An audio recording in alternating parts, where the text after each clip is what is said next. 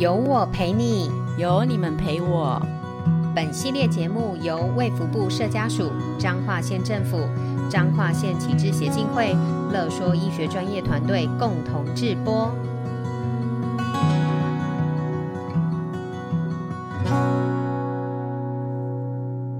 在家庭中，每个人都有自己的角色，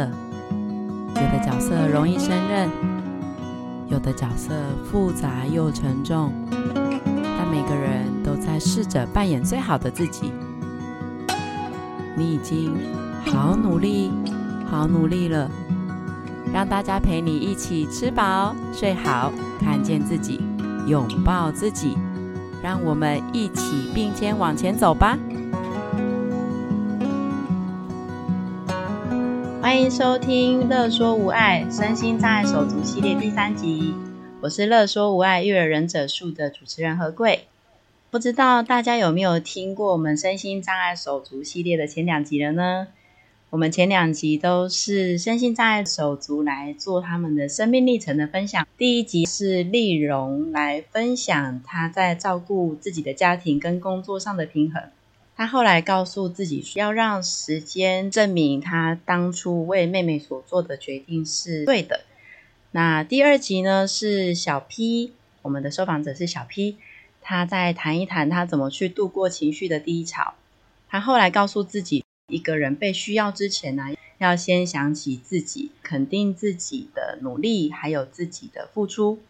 那我们今天第三集呢，要邀请到的是比较不一样的来宾。是陆基小儿科医师哦，他同时也是小儿神经科跟肥胖专科的医师。那欢迎我们的医师荣誉，嗨，荣誉，嗨，阿贵好，然后各位听众大家好，我是荣誉医师，嗨，荣誉，那向大家简单介绍一下你自己吧。我现在在鹿港基督教医院服务，不过我即将在九月三十号，呃。就是服务期满的话，我在十月份会开设自己的亲子诊所，也是在鹿港。哦、亲子诊所哎、欸，好酷哦！对对，因为就是主打比较，就是除了服务儿科跟成人的一般疾病之外，因为我长期一直花很多心力在关注儿童发展以及亲子教养。嗯所以，我我希望未来的话，能够提供多一点这一方面的服务。虽然是亲子诊所，那当他们长大成人之后，嗯。当然，这些孩子如果就是我们从小照顾到大的，那常常就是说，即便他成年了之后，很多时候他的问题，嗯、尤其是如果他小时候就有一些神经方面的困扰来找我的话，嗯嗯，可能搞不好我会比他后来遇到的一些成人科的医师更了解他的需求在哪里嘛。对，那当然的话，呃，就是我们也会服务到啊，就是孩子们的。家人呐、啊，所以一般成人的疾病也是我可以服务的范围，这样子、嗯。然后尤其是我自己呢，嗯，在今年呢，经历了一番体重管理，顺利的 减重了十五公斤以上，对不对？然后而且我就对就是体重管理产生了莫大的兴趣，我还去考了一个肥胖专科医师。对，所以你从你的减重过程当中，然后你觉得哇，就是很有兴趣，然后就去考了肥胖专科医师。对对对，就是就是学习用如何，就是用更科学，然后更健康的方式调整自己的生活形态，这样子，包括饮食也好啦，心情的整理也好啦，甚至就是体能的训练也好，这个其实都在整个所谓体重管理的大范围之内哦。嗯，所以其实我们的生活形态，或者是我们生命过程当中，其实不管是呃身心障碍者或者是一般人，其实都有很多很多可以让自己更健康，让自己的身心可以是更好的方式去过生活。那荣誉，你在就是可能像看诊啊，或者是你刚刚说你都会跟一个家庭或者是身心障碍者的爸爸妈妈一起合作跟工作。呃，你的工作的历程当中，你看到他们所遇到的困难、困境或者是障碍，是、嗯、你有没有看到什么？对，嗯，我印象最深刻的，我有一个癫痫的患者啊，嗯、那他其实他的学习力也不错，他后来也很顺利的完成了他的大学的学业，然后之后就就业嘛。嗯、对，不过呢。他有一个小缺点，就有时候就会不小心给他忘记吃药，尤其是状况越顺，越会不小心忘记吃药，或者是六日给他作息就在睡很久啊，然后就会可能嗯、呃、某一餐的药就会落高。那忘记吃药的话，有时候对于一些所谓我们讲顽固型癫痫的患者。那可能就会处于相对比较容易发作的风险当中嘛。嗯嗯嗯。所以呢，他过去的确在职场上，嗯，就有为了就是说，有时候没有好好的按时服药，然后在职场中发作而吃尽苦头。嗯，我印象很深刻，他原本在原本的职场其实是做的还蛮不错的啊。可是呢，就是因为刚好有一阵子他嗯。可能家里可能也有点有点小状况，那心情上面没有那么的稳定，那么流畅，所以他就有几次比较密集的时间里面，他都忘记吃药，所以那段时间他就在职场上比较密集的大发作。那因为大发作的话，你看嘛，眼眼睛上吊，全身僵直、抽动，呃，没有遇过的人看起来会觉得蛮害怕的这样子。所以后来呢，他就。就是他的第一个职场，就后来就没办法再继续做下去了，因为老板就会担心啊，会担心说这样的状况我我我不会处理这样子，嗯，他就就第一个工作就飞流了。那因为他有身心障碍手册，所以他后来就是用生长者的名额，他又有再找了另外一份工作。那这份工作的话呢，嗯，就也是一样，就是说，嗯，也是有时候忘记吃药然后就发作。可是当时因为受限于合约，就是呃，老板可能就是也会有一点明示暗示说，哎，你你不适合我这个职场，就还是希望他离职这样。对，但是又受限于合约，好像也是要要做到一定的时间。所以在那个阶段里面，他其实就感受到了莫大的精神压力。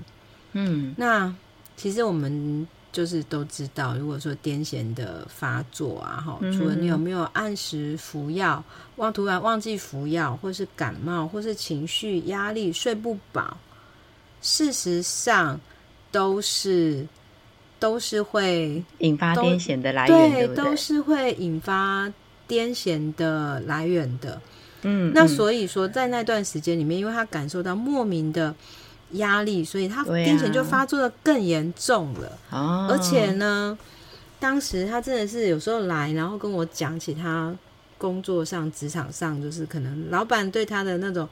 嗯，隐隐然的那种不是那么欢迎的那个氛围，嗯、他也是感受得到啦。真的讲着讲着，他手都颤抖起来了。嗯，就后来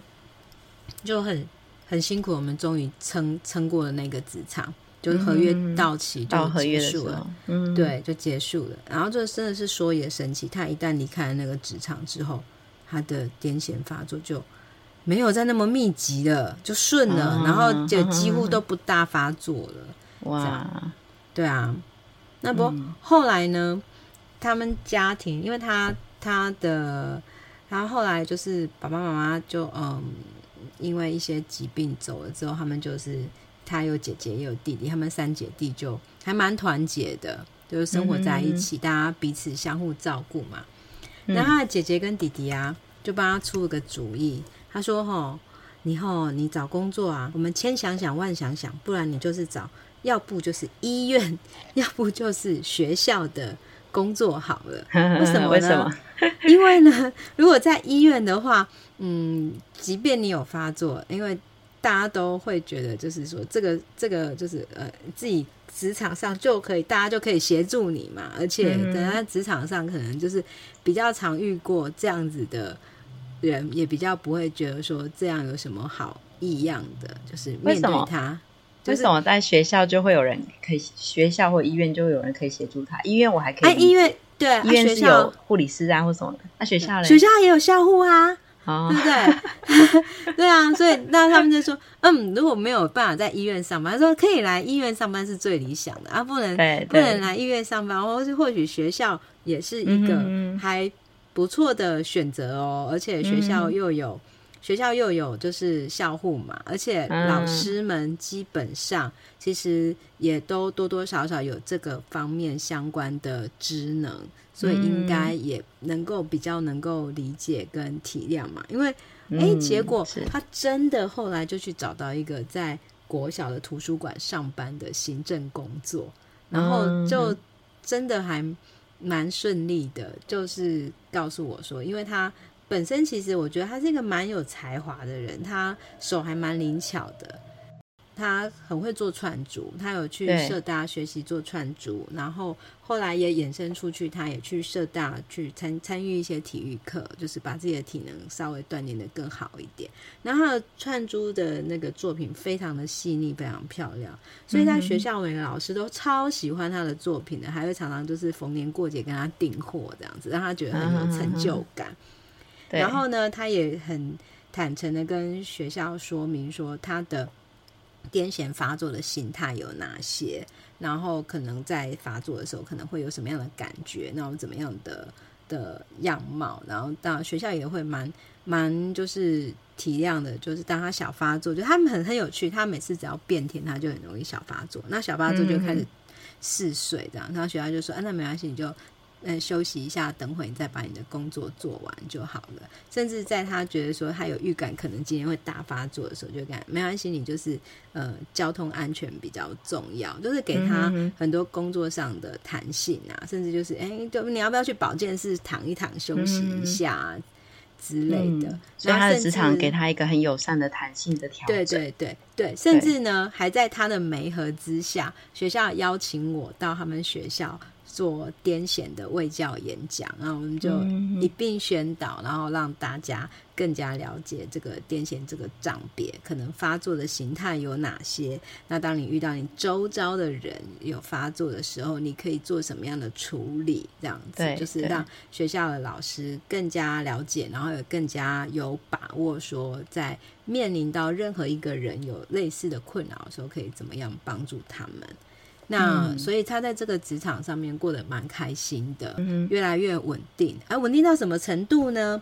你要知道，如果说一个就是有癫痫困扰的人，甚至如果说他呃之前都很不不是那么稳定，然后可能处在你也不知道何时会发作的风险当中，你可以想象他敢远游吗？甚至敢出国吗？一开始、嗯、会担心吧？对，就他后来还稳定到他。但在疫情前，他姐姐他们就就就是决定说，哎、欸，有一个机会，然后就带他一起出国。嗯哼哼，嗯，那那一次我们也做了很多的准备。我跟他讲说，因为他跟我预告说，哎、欸，我几月份我我可能会想要跟姐姐去日本呢？你觉得我有没有机会去？然后我们就还，所以我就跟他叮咛说，那好，你从现在开始，一定每天你就是要想一个方案，你就是不可以给我漏掉吃药。那因为他服用的药物是可以抽血验药物浓度的，所以我也跟他拟定好说，那你出国前半个月，我一定会帮你抽一次血，确定你的药物浓度都是够的，然后你发作的频率都稳定的。然后我也跟他讨论好药要怎么带出国，怎么吃，然后怎么样，就是怎么样，就是万一备一些临时，万一突然有发作的时候的。呃，用药有哪些？就是弹性的备药，我也让他带着，嗯，以及跟他甚至讨论到说，哎、欸，你要查好当地的一些什么医疗资源或者什么的，就是万一万一的万一的万一的话，那就是该怎么办？这些我们都做好了准备。他也他也就是因为他也想要出，因为他也想要出国，然后他也了解他自己的一个呃那个。就是癫痫的那个状况，所以他也是就是跟你讨论，跟就是看看要怎么去解解决对这件事情。对，对，所以说后来就真的我们就挑战成功，他就跟他姐姐很开心的去日本，就是玩了大概一个礼拜哦，嗯，然后回来就很开心啊，很成功啊，然后甚至状况越来越稳，大概知道就是说他如果要出门远游的话，他要准备哪些状况。这样子，那所以说，嗯、后来甚至还不用姐姐跟了，不用家人陪了，他就跟同事一起去台说他还在去去第二次？对，对，去第二次比较远的，然后就，而且是不用家人跟在旁边了，他可以跟、哦、跟自己职场上的朋友一起出去玩这样子，嗯、我就觉得说，哎、欸，很不错哎，跟他一起克服了这个挑战，然后感觉说，哎、欸，我们就是我我跟他认识了大概十几十几年这样子，嗯、哼哼哼然后就就看着他慢慢从。职场的波折，然后到现在找到了一个很适合他的职场。那这个职场，我们也协助他，让职场的人更加的了解了他的账别可能带来的困扰，以及我们可以怎么协助。我觉得有时候其实身边周遭的人并不见得这么的反弹某一些疾病，或是某一些障碍。嗯而是因为恐惧自己不知道可以怎么办，以及会当我们真的去帮他们做一些宣导演讲，让老师们知道说，呃，其实这个障别在发作的当下，其实大部分的情况底下，就是短时间之内它会自动停止，以及什么样的情况里面，其实都有很多的时间上的余裕，你可以再去做进一步的处理的时候，大家就比较心情放松。来平常心对待，去面对他们这样。对，那而且这个这个女生也很棒，嗯、就是对，她自她了解她的状况，然后她也去自己去找到一些资源，然后考获得这个工作，然后她也努力的让这个职场上面的同事是知道癫痫的状况，然后还就是让就是医疗资源去。进场去救援一下，对对对。对对，就觉得大大家都相互成长到了，嗯，真的，我觉得，嗯，我也从他身上学习到蛮多的，不容易耶，可以让他的看起来好像是一个障碍，一个困难，但是其实是他有点像是把它当做是，就是有的人会过敏啊，会打喷嚏啊，或什么，生活当中就是一个体质，对，没错没错，对啊。而且啊，我又想起了我另外一个也是癫痫的个案。嗯嗯，那我那个个案的话呢，特别的是，就是其实他本身也是一个学习力很好的人哦，他也读了研究所，嗯、后来也从事就是跟教育相关的工作。对，这样，那他其实也是一一路以来控制的很好，虽然他的类型，他的癫痫的类型是属于不适合停药的。但是通常只要他好好的配合吃药，他是可以完全不发作的。所以后来呢，他也很顺利的找到了人生的伴侣，嗯，那伴侣也都非常了解他的状况，对。然后，然后他也面临到了哎结婚，结婚生子然后要不要对生子的挑战，嗯，对。那当时我们在就是在他成年之后呢，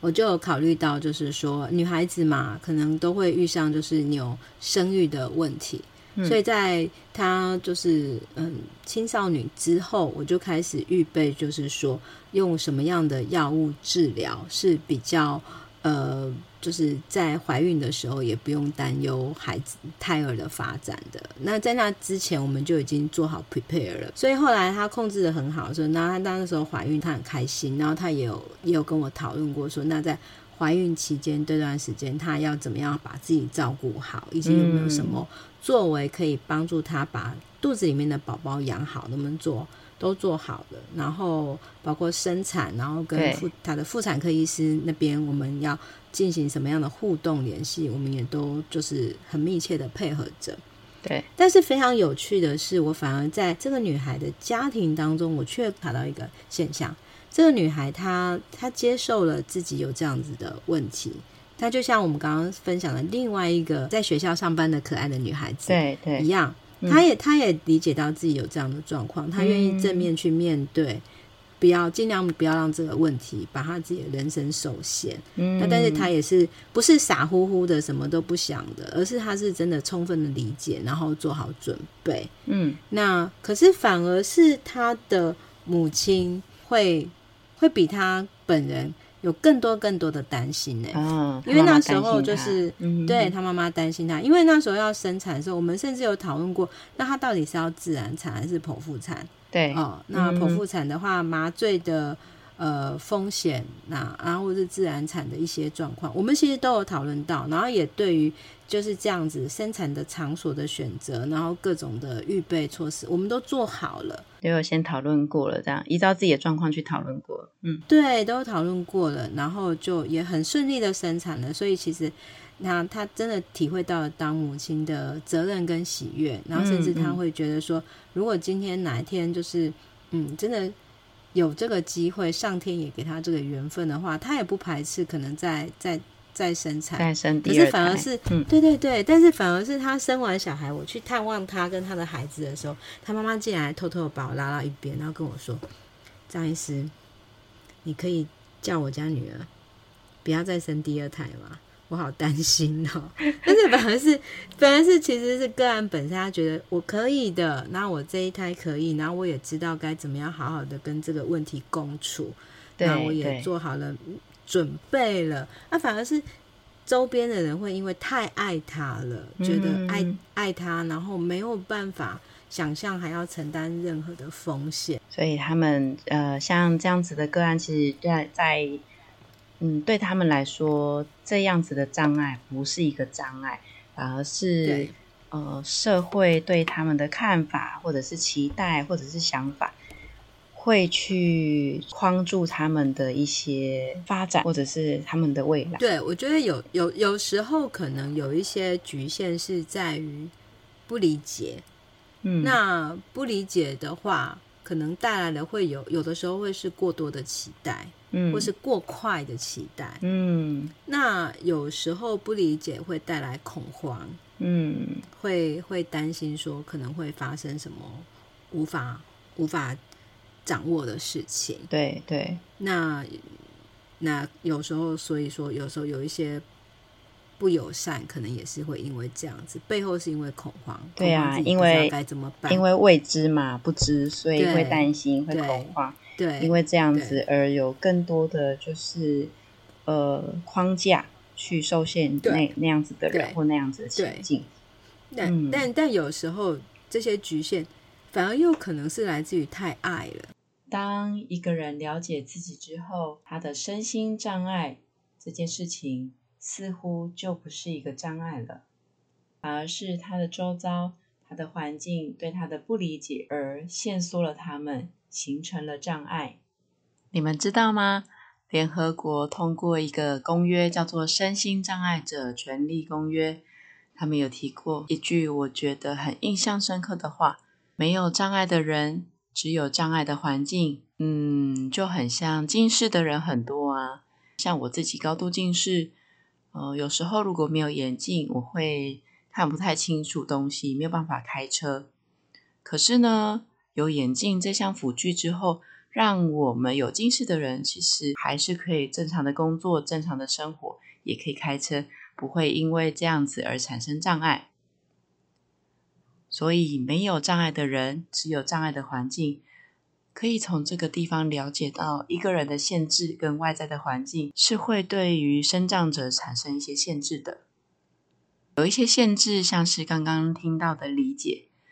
有一些限制呢，有可能是不清楚怎么去反应、回应教育跟他生活。我印象很深刻的一个孩子啊，嗯、他本身是有癫痫的困扰，嗯、然后呢，他也有智能方面的障碍，这样子。哦，那呃，我在跟他们家庭合作的过程当中啊，哈。我看到了几个他们的嗯困境啊，因为呢，嗯、这个家庭呢，他们其实他有两个孩子，姐姐呢是呃智能是正常 OK 的，对，那妹妹就是我们讲的，这就是我协助的这个个案嘛，嗯嗯。嗯，有的时候可能就是有智能方面的问题的时候，我们或许对于这样子的孩子的一些情绪的导引呐，哈，这个部分可能我们就会比较，嗯，好像孩子有任何的情绪或是任何的表达，好像似乎都是理所当然的，或者就是说不知道该如何的去教育他。嗯、所以虽然这个孩子他后来就是也是从就是。特殊教育学校毕业了，可是因为他就真的就是讲话都比较直接，情绪起伏也比较大，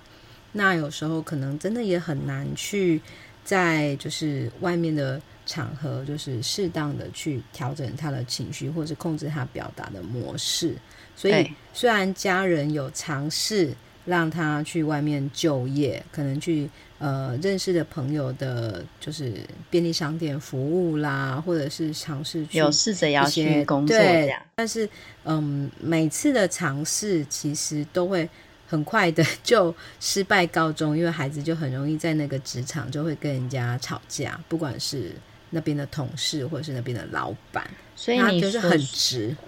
所以你所说的情绪的一些引导是说，嗯，孩子是他有他正向的一个出发点，但是他不懂得怎么表达。举例来讲好了，嗯、就是呢，呃，这个孩子的爸爸他其实本身是一个就是嗯老烟枪，烟抽的蛮重的。那所以呢，孩子有时候就是呃，他就会说，哎，学校老师说抽烟不好啊，或者是现在看一些电视上的影片说抽烟不好啊，然后看他爸爸又烟瘾来了，忍不住又去抽烟的时候，他其实心里是很担心的，但是他就他就不知道该如何很完整的表达出，我觉得抽烟抽烟不好。比方说，我是怎么发现这件事情的？就是有一次，他怒气冲冲的来我的门诊，嗯，然后我本来一开始以为他是不是因为要等待，那就很生气。然后那一天会变成是爸爸就被他说你不准跟，然后你讨厌臭爸，臭最讨厌的爸，真的是很恶劣，爸怎样怎样怎样，直接在门诊那里这样子，对对，然后就大吼大叫，嗯，然后甚至连他妈妈要把他带进来，他都会对他妈妈蛮不客气的。我就。靠近那个孩子，然后手轻轻的放在他的肩膀上，然后我就试图跟他眼神相对。他说：“怎么啦？你在生气什么事？”嗯，然后我就问他：“你是在生气等张医师等很久吗？”那对他才说：“哦，没有，我在气我爸。我跟他讲，我叫他不要抽烟，他就一直抽烟这样子。”我说：“哦，这样哦，你其实你是担心爸爸哦。”不过我好像刚刚有听到你在外面都一直在说爸爸坏人，爸爸怎样？我好像刚好没有听到抽烟这件事情呢。嗯哼哼哼。然后他就说没有啦，我其实就是我就是在担心爸爸抽烟啦。好，然后我就说我就他说哦好，所以其实你的生气你是你是很关心爸爸的耶。而且呢，我就抓住那个其实他其实很很善良的这个点。然后我就跟他立下了一个很简单的承诺，我就说啊，我知道你其实真的是一个很贴心的孩子。嗯、那嗯，你知道吗？其实看你这样生气，我也会好担心，因为我担我担心大家只看到你生气的样子，就跟他就是以这个你是很善良的孩子，然后去跟他做一些约定。那我们跟爸爸说，爸爸你抽烟，我担心。嗯，我担心你，我跟你讲，你还抽，我好生气。我们、嗯、我们就来练习这样的句型，好不好？所以其实可能他的沟通表达能力是，呃，他那时候应该是成人了嘛，对不对？对，他已经二十出头了，对，外表看起来是一个二十出头岁的一个女性，但是呢，其实他的表达能力是比较没有那么好的，然后就是想释放的善意。因为呃智能障碍的关系，所以变成他的善意、嗯、反而是是他跟外界沟通互动的一个阻力。对，没错。嗯嗯。对，那所以说在这个方面的话，我也是比较类似，有点类似像正向聚焦，先先接住他的情绪，然后正向聚焦，然后再重新引导。嗯、那当天的话，我发觉就是借由这样子协助的过程。我观察到，就是说，虽然他是很生气的进来的，那一开始的时候，妈妈带他进来，他其实肢体也是非常抗拒、非常紧绷的，对，动作很大。但是当我们这样跟他讲，然后他可以理解之后呢，哎，他其实就整个就放松下来。这个孩子身上，我其实还有看到了其他的。困难就是讲话啦、情绪啦，或者思考比较直接这件事情，也在他的生活其他就是休闲时间的运用上面，也造成很大困扰。因为孩子他毕业之后，然后又没有办法顺利的就业，势必应该整天都在家里面。对对，势必很多的时间都是在家里的。对啊，那可能当然就是使用网络的机会就会变多。嗯嗯，孩子即便他有这些呃障碍，好了，他还是他还是渴望群体的。他还是会渴望跟别人互动的，而且、嗯、而且是花样年华的时候哎，对啊，然后会会希望有有一些朋友，有一些伴可以讲讲话的，嗯，所以他也还蛮沉迷，就是在网络上面交朋友，嗯哼哼，那不过。到最后，他也是很多时候他会跟我说，呃，我发觉就是他来，他多多少少跟我，因为我问他说，你你最近就是生活过得怎么样啊？那网络使用的情况怎么样啊？他就会告诉我说，嗯，他可能在网络上有交朋友啊，那他可能会画画给人家看，那或者是说，就是说他们会就是视讯嘛，那有时候讲话也会讲的，因为他就是。大喇喇的讲话都完全不加修饰，嗯、这样很直接。对，所以呃，很多时候当然也可能会在网络上就又跟人家有一些冲突，对冲突。嗯，那当然对方讲话就也不见得会很客气，就会很受伤跟我说：“哎，人家说我很胖，人家说我很丑，然后说我很笨，嗯、或是画画很不好看这一类的，也会蛮。嗯”蛮受伤的啦，有的时候我们可能会觉得说，哎，智能发展比较没有那么好的孩子，应该都很乐天吧？我觉得他不用烦恼啊，不用工作啊，对啊，不用烦恼啊。但是真的是如此吗？嗯、他们就会这么的快乐吗？其实没有哎、欸，他们其实心中也藏着很很多很多的挫败感。嗯，虽然说他是有智能障碍的，可是他其实透过这样子的引导方式，可以跨越障碍去展现他的呃好的那一面。每一个人的行为背后都有一个正向的美好的原因，但是有一些生长者，可能因为他的能力上的限制，导致他没有办法展现出他的好。荣誉医师也有提到，长大成人之后，他们是很孤独的。如果环境对于他们的了解多一些，看到他们的角度不一样，可能心境就会不一样。那对于他们的生活就会有更大的不同哦。在节目的最后，我和荣誉医师想向身心障碍者，还有他的手足以及他的家人们说：辛苦你们了。每一个人生命当中所遇到的人，他的出现都会是有意义的。也谢谢在我们生命历程当中有遇见这样的你们。希望每一个人都能拥有打破障碍与僵局的勇气，还有机会。那我们今天就到这里喽。如果你有任何的问题，欢迎到我们乐说无爱脸书留言给我们哦。那就再见喽，拜拜。